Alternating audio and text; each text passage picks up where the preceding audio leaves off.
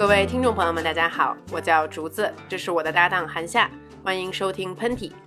很荣幸的通知您，这档节目的两位主持人呢是两位来自北方的母狼。我们传播的内容主要是两位大龄剩女的心声，适合非典型女性饭后闲聊。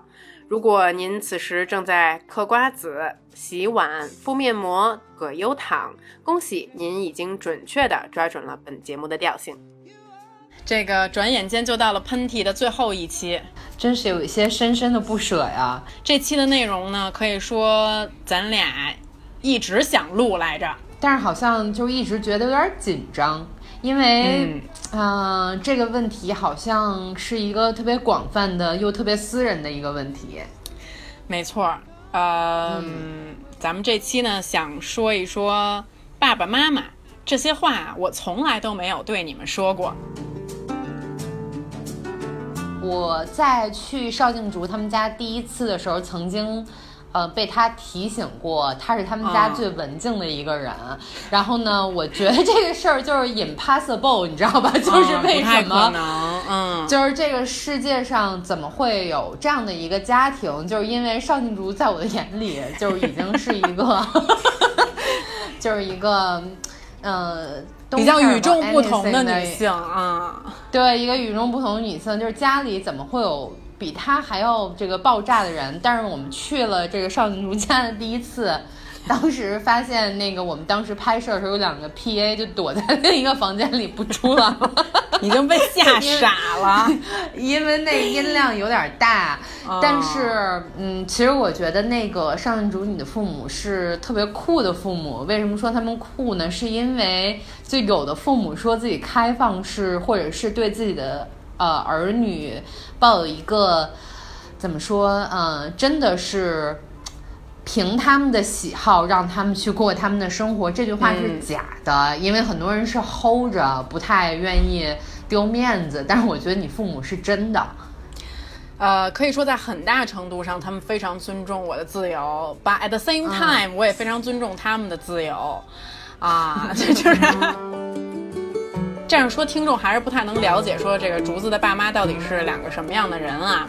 就是举个小小的例子，比如说韩夏啊，呃，来我们家来过几次，然后我妈发现她特别喜欢吃炸酱面，就说，哎呀，经常把韩夏叫来家里面吃炸酱面，我喜欢跟韩夏聊天儿。结果呢，有一天就真的是只有咱们仨吃完了炸酱面，我妈呢基本上就拉着韩夏聊了仨小时的天儿。聊什么呢？关键是 这个聊天内容的问题，因为这个邵静竹这个。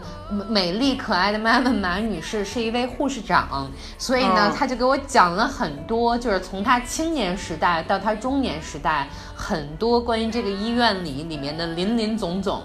但是这个林林总总，其实说到头来就归结到一个事儿上，就是跟什么有关呢？就是跟 JB 有关。就是这位可爱的护士总结了他在医院看过的很多 JB 的故事，就韩夏那个脸都已经红的不行了，就那整个他整个头都别向我这边，不好意思看我妈。但是其实说实话，我还是知道了很多医疗知识，就是在这次聊天关于 JB 有关的医疗知识啊，就是一个非常非常正经的一个 JB 之夜啊。对对对，然后 JB 之夜，JB 之夜，对，跟马女士一起共度了 JB 之夜。那关于这个，我父亲邵先生呢，呃，我觉得他可能给韩夏留下印象最深的是关于我们家猫的那个喵喵之歌。这个呢，我我得跟那个听众朋友们解释一下，就是因为。呃，一般来说，对这个家里小宠物的这个喜爱吧，是一般呃人都会有的。但是这个竹子的爸爸邵先生对他们家这只猫喵喵的喜爱，就上升到了一种 就是人神共愤，也没有不是人神共，就是非常让人无法理解的一个程度。也就是说呢，他会经常那个。把猫举起来，然后自己编唱一首歌词非常含糊不清的一首歌，基本上一首关于淼淼的原创歌曲，里面的那些动词都是他自创的。比如说，我记得这么一句啊，对，当时韩夏对我这个父亲提出了疑问，因为我爸会蜷缩在地上抱着淼淼说：“淼淼，你今天扭晶晶了吗？” 韩夏就问说：“叔叔，什么是扭晶晶啊？” 这个时候，我爸并没有说任何话，他只是自己用他的身体对“扭晶晶”这个词进行了演绎。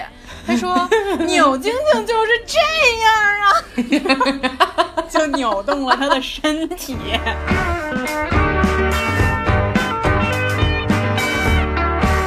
Anyways，就是我，我从来没有去过这么一个就是活泼，然后在不认在生人面前完全不认生的一个家庭。我觉得这个可能也可能是这样的一个氛围造就了你非常自信，然后你也不认生，能跟各种各样的人交朋友的这么一个性格吧。嗯。啊，就比如说给猫编歌的这个事儿吧，从我们家拥有第一个小宠物开始，是一只小狗。那个小狗它就有歌，就有关于那个小狗的一支歌。然后那只狗它叫它叫小白嘛，就大多数那个中国家庭的狗都叫小白。小白有一首歌叫做《米斯特波比先生》，然后对，就是就是 You don't know why, but 这只小狗拥有自己的歌，并且我们我们家的那个你先等一下，家的先等一下。我先把这个词重复一下，米斯特波比先生，因为其实就是说我爸觉得，就是他虽然中文名叫小白，但他的英文名应该叫 Bobby，然后就是 Mr. Bobby，但因为实在太爱他了，所以不能正常的发音，必须得发成米斯特波比。然后关于他的歌非常简单，就是我们家那时候住在四层，到第一层的时候开始唱米斯特波比先生。到第二层的时候开始唱米斯特波比先生，然后到第三层的时候唱米斯特波比先生，然后到四层的时候就可以开门了。这时候米斯特波比先生就已经咆哮，然后兴奋激动的就开始滋尿了。其实，呃，我跟你小的时候这个境遇是非常的有点不太一样。就是我小的时候，呃，我爸会老带着我去，因为我们那会儿住在学校大院儿，然后呢，我爸就会带着我去，呃，乒乓球台子上躺着。然后呢，乒乓球台子上躺着，然后跟我聊聊宇宙。其实那个时候，你作为一个五六岁的小孩，你也只是想聊一点动画片啊什么之类的。就是我爸是一个从小就要求非常严格的一个父亲。不是，因为韩夏的父亲也是一个，也是一位纪录片导演啊。然后曾经还有机会，就是去美国的电视台工作，当然被他拒绝了，啊，但是是一个非常有才华也非常有情怀的这么一位老爸。不知道为什么，韩夏，你每次讲到你爸的故事的时候，我的眼眶都会微微的湿润，哪怕刚才想起你们俩在乒乓球台上躺着的时候，我觉得这画面特别温馨。然后一个父亲在跟他的小女儿在聊宇宙，就是他的情怀和他的浪漫，也许无人倾诉的时候，他都会讲给你听。但是你主要是你不知道这个后续啊，后续这个铺垫铺垫，一般都是我爸那个拿他那个臭拖鞋让我躺在上面，然后所以所以我是闻了几年的脚臭呗，就是也不敢跟爸爸说。现在终于可以跟爸爸说了，嗯嗯，就是爸，你当时那个拖鞋有点臭，还是？那那说到这个对父母的这个大告解的这个时刻啊，那我也有一件事情，我也想跟马女士说，啊，就是也是我小的时候。啊，我很小的时候呢，我父母就给了我一间我的卧室，我可以自己一个人睡觉，我觉得挺好的，培养我的独立意识。但是呢，有一件事儿我还是不敢，就有的时候小的时候夜里夜里憋尿，不敢一个人去上厕所。这个时候我妈就跟我说：“你就喊，你说妈妈妈，我想去上厕所，我就会陪你出来上厕所。”我说行，没问题。结果在长达好几年的这个时间里面啊，我就一直有一件事情特别不解，就为什么每次半夜的时候，我妈起来陪我上厕所的时候，她总是裸体呢？你知道，就是我，我就是哪一次我蹲在马桶上尿尿的时候，我妈就站在厕所门口，就裸体的看着我，我也不敢问，但是。当然，现在我应该懂得了是因为什么啊？就是，但是这曾经一直就是是萦绕在我心中的一个问号。嗯嗯。然后说到这个，呃嗯，告解这件事儿，就是其实有一个怎么说，有一个事儿，我一直都没有跟我爸说道歉。我其实在这儿挺想说的。哎，我也有这种事儿，你先说。嗯。就是不好意思，听众朋友们，这个免色波比故事就到此为止。我们先来讲一讲一些就真正的亲情的故事。嗯，就是其实我在大学的时候，我考大学的时候曾经是复读过一年的。然后呢，我都不知道。对，因为我这个事情一直都没有说，你知道是为什么吗？嗯，是因为我怕丢人。Simple as that。对，就 simple as that，就 embarrassing，你知道吧？然后就是，呃，但是我没有考上的原因是因为我语文没及格，就是这些就都不是说就更 embarrassing，你不是这种概念作文比赛的冠军吗？就是呃，irrelevant，你知道吧？就是不不。没有关系，这两件事之间。Anyway，就我当时没有考好，呃，而且我那个时候是一个疯狂的摇滚乐迷。然后在我考第二年的时候，那会儿都没有什么摩登天空草莓音乐节，那会儿只有一个音乐节叫迷笛音乐节。我知道。然后。年纪轻的听众朋友们可能不知道这个当时的状况啊，然后当时其实就是一群废小子、废姑娘在那个土堆里边滚，就是那么一个，就是那么一个意思吧。嗯，我当时呢就买了一张火车票，然后去北京，给我爸留了一张条，上面写着：“爸爸，我那个我心痛，我受不了了，我走了。”你到底心痛什么？就是那会儿就觉得自己没有未来了嘛，然后就是觉得我那会儿什么带着新概念的光环，带着什么那个电影学院什么导演系过什么那种光环，就是接受不了自己考不上的这个事实，然后呢就就说我要去在音乐中陶冶我自己，然后我就走了，我就走了大概四天的时间，然后当时我风尘仆仆玩了个 遛够，回来了以后。呃，我爸什么都没说，就说哦，你去睡觉吧。当时什么都没说，也没跟我急。然后呢，我第二天的时候，我妈给我写了一封信，给我递过来，上面写着说啊，我想叫妞妞啊，说妞妞，你知道吗？呃，你知道你爸爸在这四天他没有睡觉，他就去火车站的那个长椅上等着你。就每天都等到从北京回来的最后一趟车没有了为止，天，然后他就等到晚上十一点没有那最后一趟车为止，他再回家。嗯，我觉得在这儿我得跟我爸说一句对不起吧。其实那个事儿以后我们俩一直都没有很认真的谈这个事儿，而且，嗯。哎呦，我我真是我跟你，我现在为各位听众稍微预告一下啊，这个韩夏的爸爸虽然我没有见过韩爸爸，但是，呃，通过这个第一个关于韩爸爸的小故事，你们应该能看得出来，韩爸爸是走苦情戏路线的。如果是琼瑶里面非要为他安排一个角色，他就是秦汉的那个角色。对，就自行百度一下，对，嗯。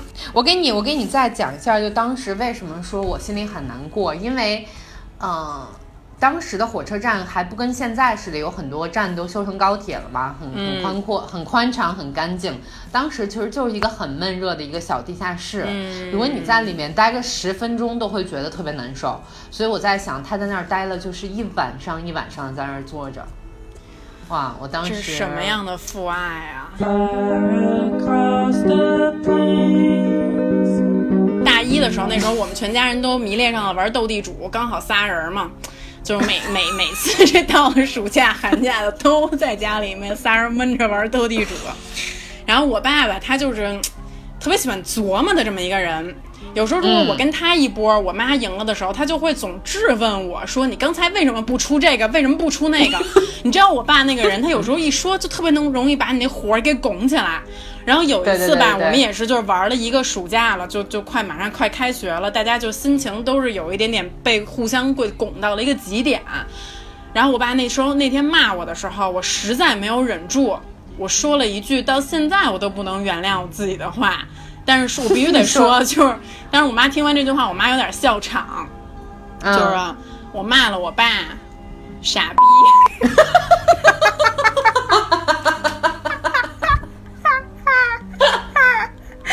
就是这个话我自己说完我也惊了，你知道吗？不行，我现在听众朋友们。我先离开五分钟，这个场景真的是太过生动。如果说你们但凡知道竹子的父母，没有，然后完了之后说完这句话之后，我就 因为不知道如何应对当时那个气氛，我就扭头就回到我的房间了。然后我爸也一下石化了，桌子上还零零散散的放散落着一副扑克牌。太这个场景 too sad too sad，就是因为打斗地主输了，我骂了我的父亲 傻逼 傻逼。对，我妈我爸就就跟我妈就特别伤心的说，他怎么能骂我傻逼？我妈过了大概十分钟吧，就过来敲我的门。就过去说，你必须得为你的父亲道歉，你怎么能骂你的爸爸傻逼呢？我当时，我现在脑子里边，我现在我现在的脑子里面全都是，就你爸当时垂头丧气的 坐在床上，回想着自己的宝贝女儿骂自己傻逼的那个场景。对，就这这事儿，就无论是怎么样，现在想起来，我都觉得自己做的太不对了。所以在这里，我要，呃，给我爸爸再道一个歉，就是爸，对不起，我当时不应该骂您。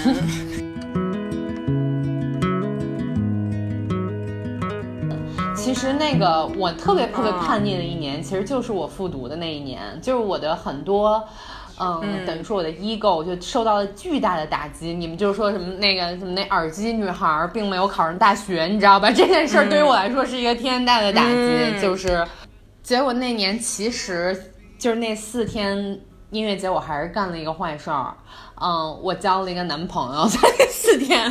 其实这个男朋友是我第一个真正意义上非常认真的一个男朋友。嗯，当时我就跟他好了，就是非常非常的，你知道，青年人十八九岁的时候，那就是，嗯，干柴烈火的在一起。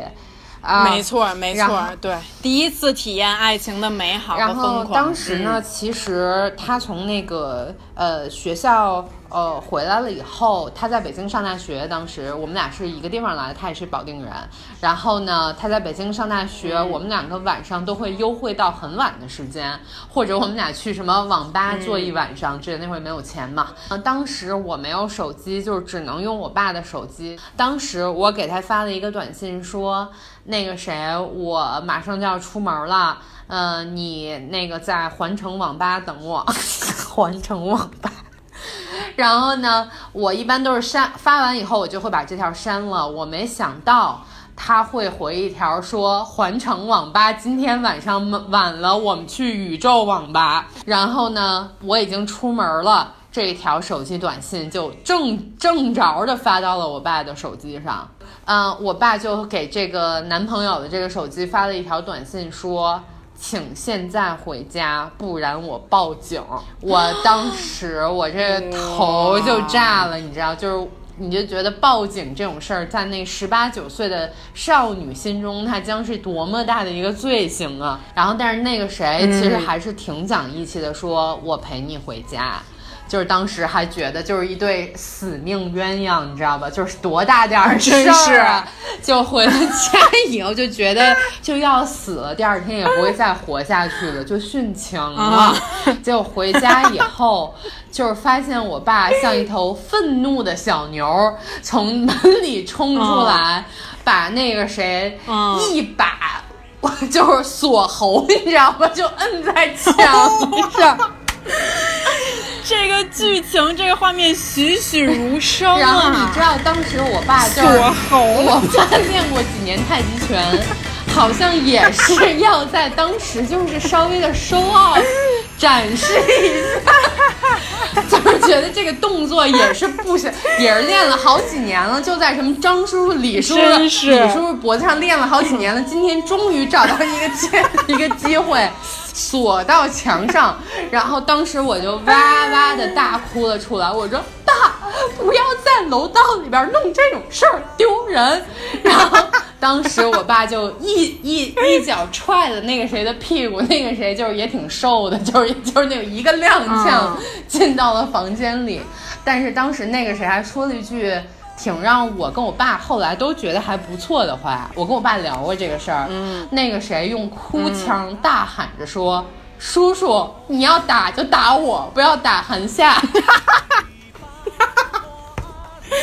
这都是哪出跟哪出、”啊？当时我觉得我爸就是稍微软了一点，就没有再进行什么锁喉这种了。我爸就很大声的说：“你滚。然后呢，后来我跟我最后做了一个大鹏展翅的一个姿势。真的，是我爸当时锁喉，哎前面还有几个亮相，你知道吧？就是我就不提了。嘿嘿，回回回回回向回。枪口，棍扫一大片，那个枪挑一条线，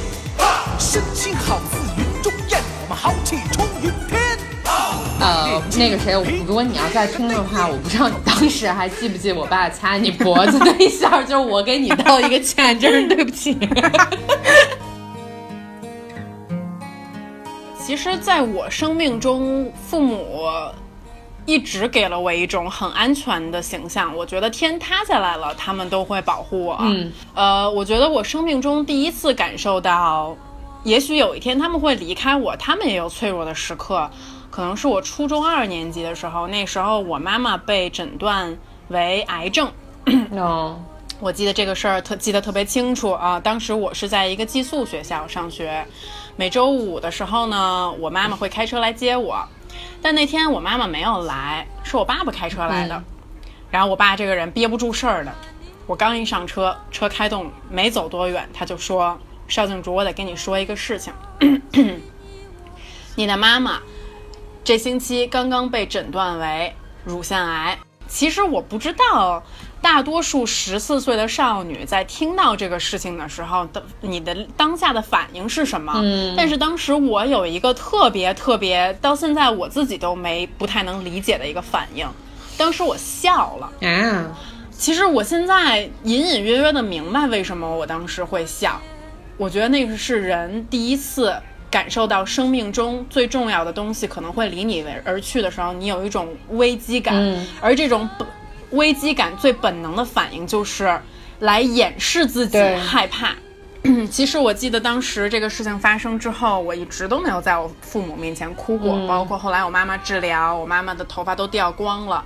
呃，我在学校做的一件事儿呢，呃，就是我带着全班同学一起为我妈叠千纸鹤，，so romantic。然后结果就就是被老师在上课的时候就抓了，说尚竹你怎么带头带大家一起叠千纸鹤？你这干嘛呢？我当时记得我站在那个年级主任的办公室里面，年级主任是一个六十多岁的一个老师，嗯一个语文老师，挺慈善、挺慈祥的。我那个时候一个人抱着一大缸的千纸鹤，在他的办公室里面，就偷偷的就在他面前给哭了。嗯，我说穆老师，我妈妈生病了，我妈妈得癌症了。嗯我听说如果我叠一千个千纸鹤就可以许一个愿望，哦我希望她可以赶快康复。嗯，哎呀，好感人啊！就是感觉，哦嗯我特别想现在给你在那个红花榜上给你扣五个小红花。不不是，但是你你其实其实现在请回想一下马女士的人生啊，嗯，也是挺跌宕起伏的。我们在这里，我想为这个马女士鼓鼓掌。我想说，妈，你真的一直都是我的榜样。You are a rock star，你是摇滚明星。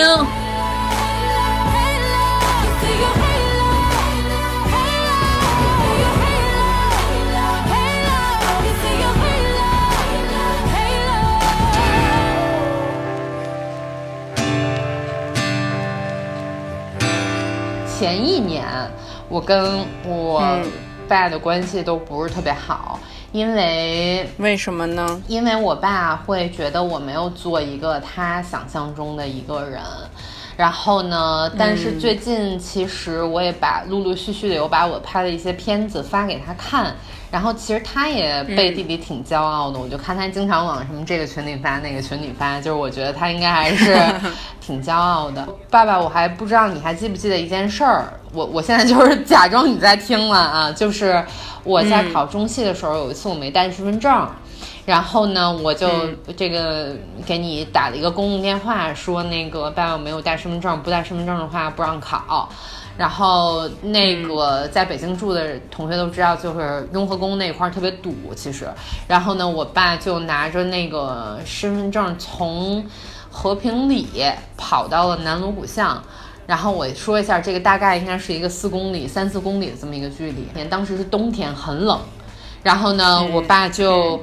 呃，穿着一个小衬衫，就咣咣咣咣的就跑到学校，然后当时我就在那个教室门口等他，然后就看见我爸满头大汗，就已经上气不接下气。我爸那会儿已经五十多岁了，嗯啊，就五十老多了，就跑过来给我送这个身份证。然后当时我在写的时候，我会觉得特别的安全。我在写那个文章的时候，我就觉得哦，就是我心里特别的温暖，我就不害怕也不紧张了。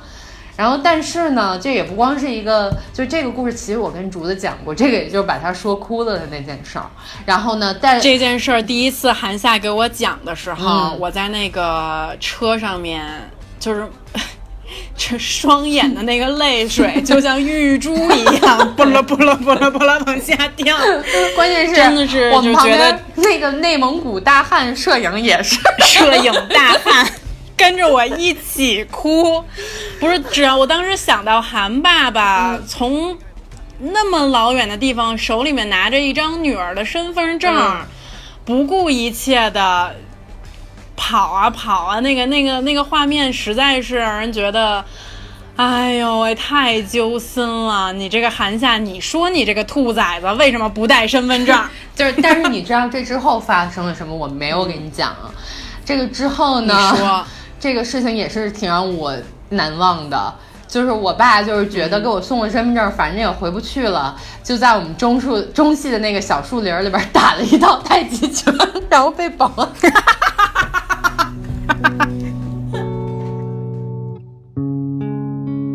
我这儿，我在这儿给我爸就是告白一下吧，很简单的几句，嗯，就是说啊、爸爸其实，呃，跟我们很亲近的人都知道是你把我养大的，等于说是在我人生中很大的一一个部分是你，然后后来我们两个感情变得不是很亲近的，这个可能有我的问题，然后也有我变成了一个什么样的人这样一个问题，然后但是我觉得你放心吧，我现在是一个。呃，能够支持自己，也是一个很善良的，然后嗯，能够呃自己相信自己，自己对得起自己的人吧。然后我希望，如果有机会的话，我们俩还能够像小的时候坐下聊聊，然后对方对对方不带任何评判的去聊一聊。然后希望，嗯希望你能给我这么一个机会。然后，嗯、我爱你。如果你在，哎，如果你在听的话，我不知道你在不在听，我可能也不会发给你。但是，嗯，就是你在打太极拳的时候，如果听的话，就停下来，好好听听吧。Everything is clear in our world. 说了这么多嗯啊、希望呢给你们带来一点欢乐，也带来一点感动吧，或者说大家就是在听完之后都能就是回去跟自己的爸爸妈妈说说贴心提己的话、啊，就给你爸妈发一个表情也行，微信上发一个表情也行。行，那我们这个上半部分就是这样，让我们进入荐书一本，荐剧一部。can feel. I feel sorrow,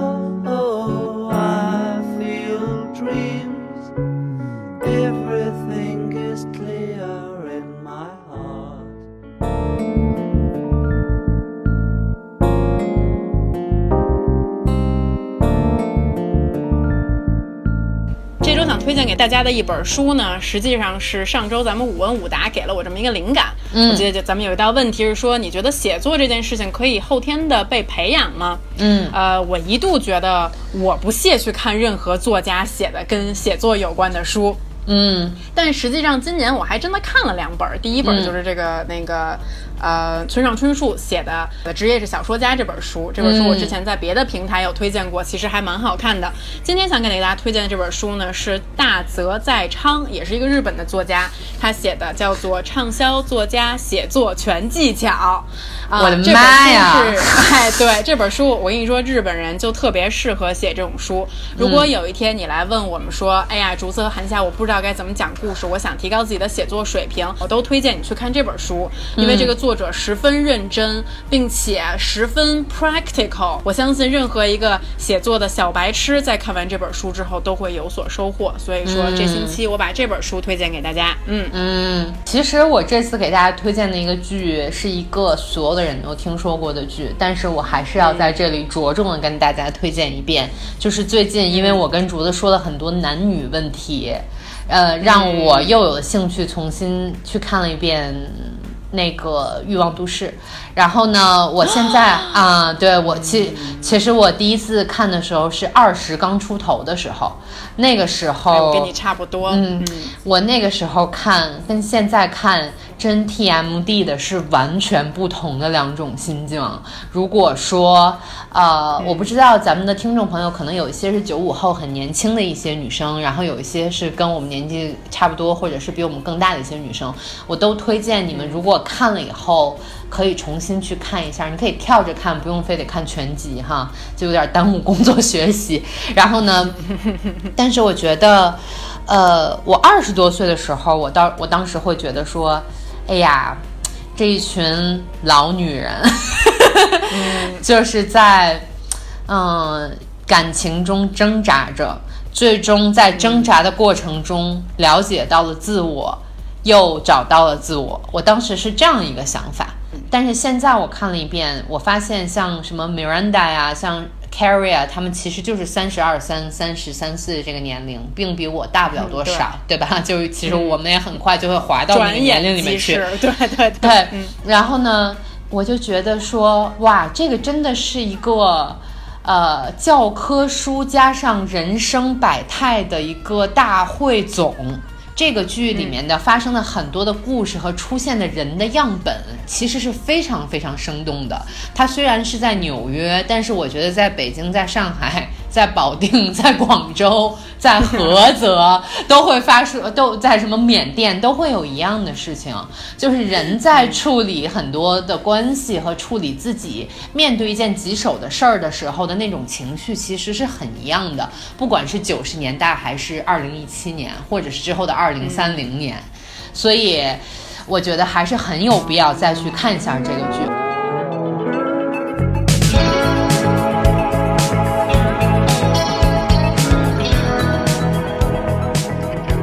我跟你们说，你们不要以为你们给我们留了好多言，我们就都不会认真的去看。嗯，我们不仅爱看，嗯我们俩还会偷偷的对你们的评论有一些讨论，对无论是好的评论还是坏的评论。嗯，就是尤其我们嗯爱看这个坏的评论啊，我知道那个有一些、哎有一些那个听众朋友们留下这个坏的评论是要给我们一些鞭策和一些鼓励。我们都接受了，但是其实你们的这些评论还是让我们嘎嘎发笑，就是在大的时候，有有一些真的是觉得。就是就有点好笑，哎哎，我要不然咱们这这么着，咱俩一人给大家读一对对对对对我觉得这这发给彼此的那个好笑的那个评论，我觉得啊这个主意你先读一个。嗯喜马拉雅来自这个名字为五二零幺六幺九的朋友说，啊，话不对题，听了一点都觉得浪费时间。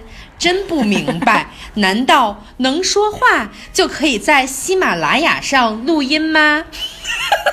就这位听友，我只能跟你说，你没有抓到我们这个节目的精髓吗？我们这个节目的精髓，文不对题就是我们的精髓。谢谢您。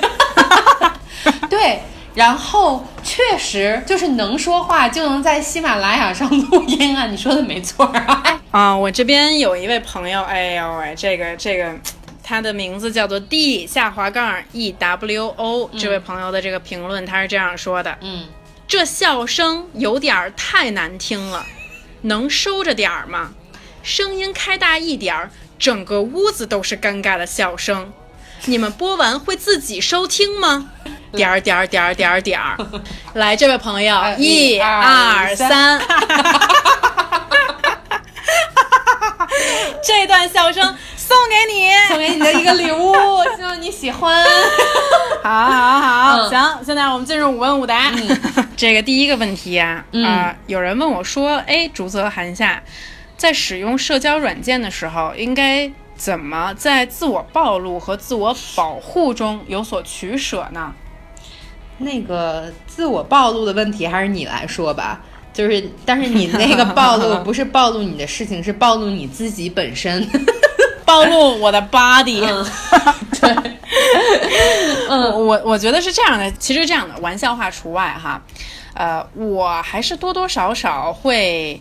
呃，有这方面的考量，就什么话该说，什么话不该说，或者什么事情可以拿出来分享，什么事情最好不要分享。就是这个网络呢，这个东西，它今天可以给你带来很多的啊、赞美，但是第二天你也有可能会被它吞噬。嗯因为大家没有那么多的时间去全方位的思考你所说的这个话，嗯，所以说你说我可不可以随心所欲的在网上说任何我想发表的意见？我我的我的回答是不行，而且最好是关于你的家庭隐私或者你自己个人的一些非常隐私的事情，我建议还是不要拿到网上来说，因为这个印记有可能会一直留存在网络上面，有一天你哪怕想把它。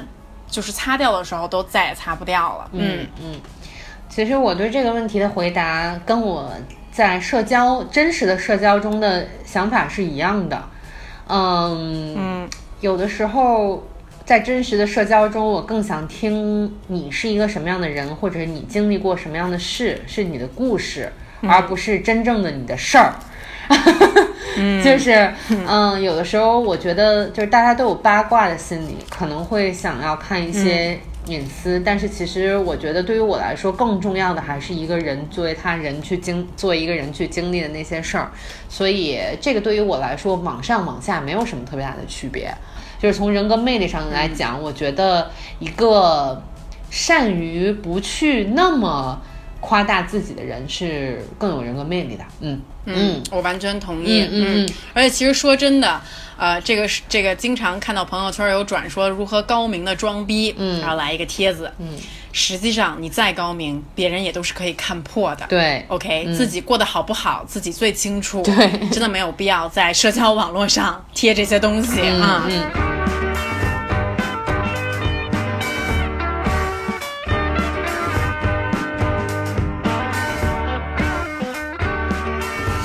第二个问题挺有趣的啊，嗯，说，呃，这个朋友说，你们俩对星座这件事情是怎么看的？你们的男朋友都是什么星座呢？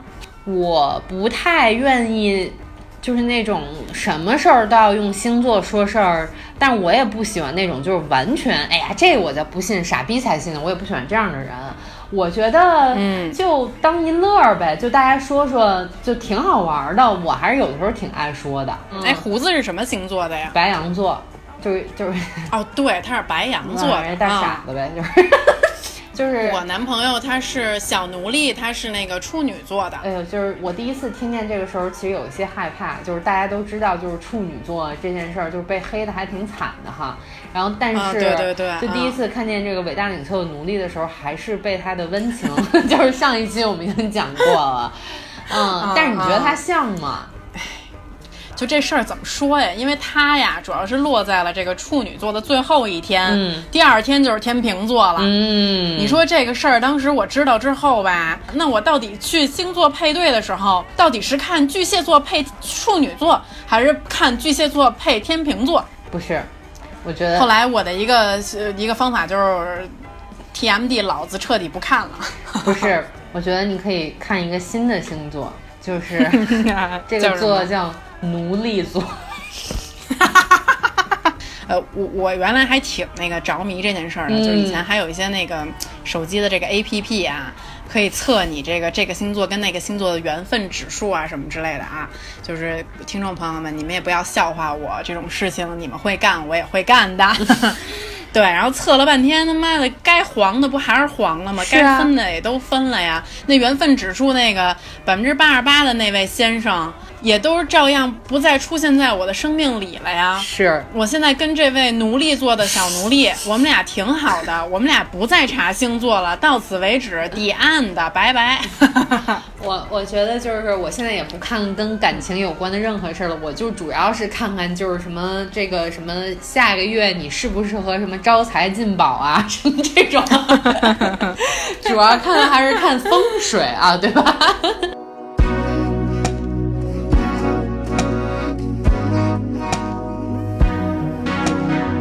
下一个问题，他有问我们说，哎，你们俩相信有些人天生就是自带磁场，让人主动想接近吗？（括号咱们现在不考虑长相的因素。我觉得、这个跟长相没有关系，但是跟气质关系很大。）嗯，没错。嗯，这个人是什么气质？他是好笑的气质，他是深沉的气质，还是他有有知识的气质？这个非常明显能够从你和你 那个愚蠢的气质啊，能够非常快的从一个人的身上散发出来。我觉得这个世界上好看的人挺多的，嗯，但是你要是说这个人有有磁场，想让你去接近，我这这种类型的人还真不多。稍微自大一点的说啊，你跟这人聊天一分钟就知道这个人有没有磁场了。嗯，一分钟，就我就觉得握个手、打个 say 个 hello，我都很快的能够感觉出来。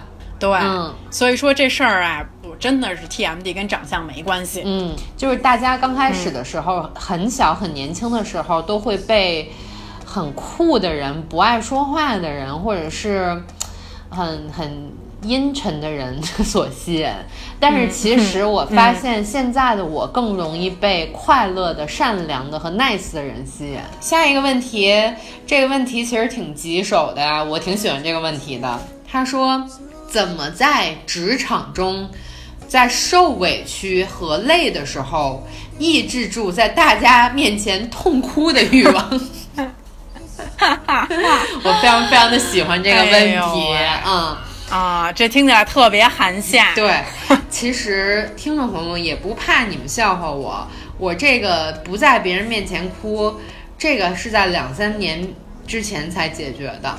就我之前真的就是特别特别容易情绪高涨到脑门子顶，然后造成的结果，其实我是想生气，然后我就给他妈的给哭了，然后呢就给哭了啊！嗯，我有一个非常简单的办法，其实这个办法就是竹子来过我们家，他发现我的床头上贴了一张卡片，你还记得我那卡片上写的什么？吗？我记得嗯。嗯。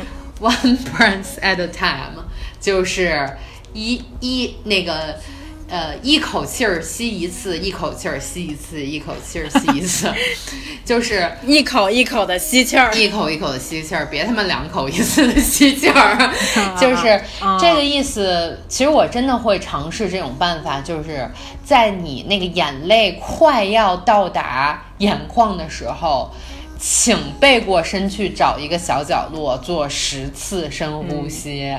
我觉得这件事情非常的管用。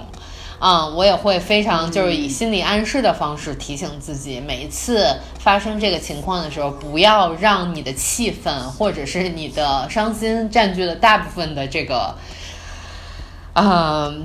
脑海还是要找一个，就找一个小小犄角旮旯儿喘喘气儿，没有人发现，对吧？就是你呢，竹子是一个不哭的人啊。哎呦喂，这事儿我刚才你说的时候，我真想了一下，我就觉得这位听友你就是肯定要这个 follow 这个韩夏姐姐的这个意见。嗯，我这个人脸皮比较厚，我还真想不出来谁能把我给骂哭了。这事儿反过来的可能性比较比较大一些。嗯，但是，对我就我们这一路上各种那个各种呛啊，各种什么竹子就没急过。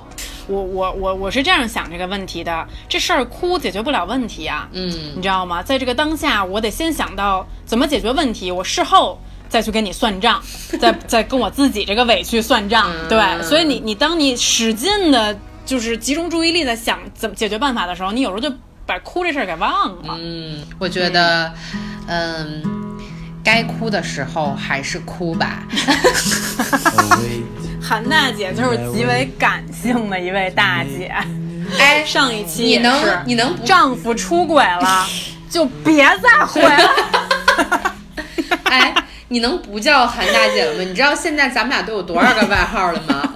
就是你这边得到的，数一数啊，你这边都有什么？我这边主要是柱子啊，铁柱、邵大姐，我最喜欢铁柱、柱哥。我这边你这边是那个韩大姐、韩女士、老爷、老爷、老那个蓉蓉、蓉蓉、蓉蓉，那个嗯，还有什么呀？就主要是这几个吧。你在这里边，你最喜欢哪个？我当然还是最喜欢我这个男朋友给我的昵称蓉蓉。你呢？蓉蓉，蓉蓉，大家都都管你叫蓉蓉。好呀，嗯，行。你呢？我在这里面最喜欢你。其实别说，我挺喜欢柱柱，就是有一点点就是 cute，你知道吗？就柱柱 and 蓉蓉。哎呀，最后一个问题了。他说的是：“哎，你们俩在国外有受到过种族歧视吗？”哎，这件事儿说出来确实是有点 embarrassing，但是确实是有的。呃，多多少少会有，但是就是有的时候，就是我这个人心比较大，可能没有看出来他是种族歧视，我以为他就是单方面对我个人的歧视啊。对啊，你你你说说，你有什么特别？我当时在多伦多的时候，就是我下地铁给我爸正打电话呢，然后突然上来一个，嘣儿，就是体型是我三个，我自己已经够大了，体型是我三个的黑大姐，然后就在我后边就喊说。嗯，你就不应该说这种语言。你们说这种语言的人就应该滚回你们的国家去。我当时 真的，我当时因为你说了那个吗？我我我并不知道是不是有可能。爸，那个爸那个，我就跟你说爸那个，哎，就跟你说那个人就是那个特那个事儿特别那个。嗯，然后，但是我当时说的声音真的不是特别大，我我我当时有意的控制了一下自己的音量，然后，但是呢，这个大姐呢，就嗯，当时她做了一件非常危险的事儿，她推了我一下，就差点把我，嗯，就差点把我推推进那个站台，就那个铁道里面去，然后旁边有好多的人都过来帮我把我拉起来，我当时。起身说了一句，我当时就应该说一段演讲，但是我就说了一个 What the fuck？你这个太弱了，韩信。对我当时英文也不是特别好，后来我回家想了一下，我就应该说一个激情澎湃的演讲。如果大家以后你们出国遇到了种族歧视的这个情况，嗯，我这个日思。夜想有一天跟朋友，我们琢磨出来了一句台词，我可以送给你们，你们可以。这句话就是，Do you have a cat？对方可能说，Oh yeah，I have a cat，或者说我没有什么之类，就是你有猫吗？你养猫吗？然后你下一句你说，I eat them，我吃猫。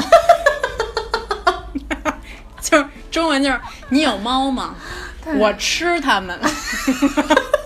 就是发挥这个外国人谣传你们中国人什么都吃的这个，对对，嗯，这个这个 rumor、就怎么着吧，就吃不吃我也告诉你我吃，哼。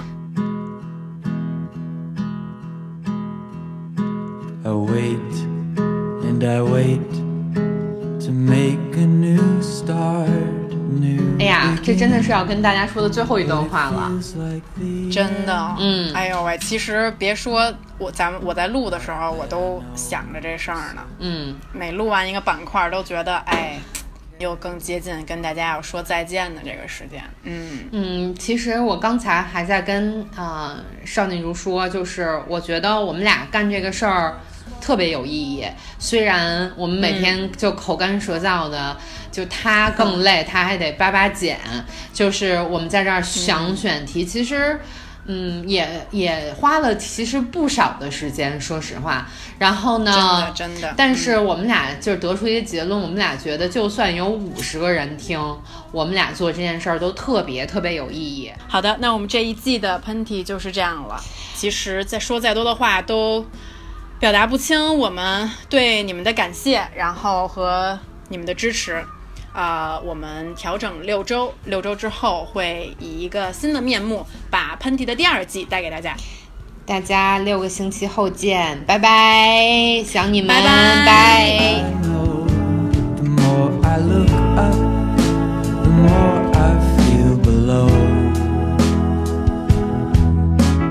Found some good distractions as far as people go, but with every new one, another gets old. I followed my convictions, it was good.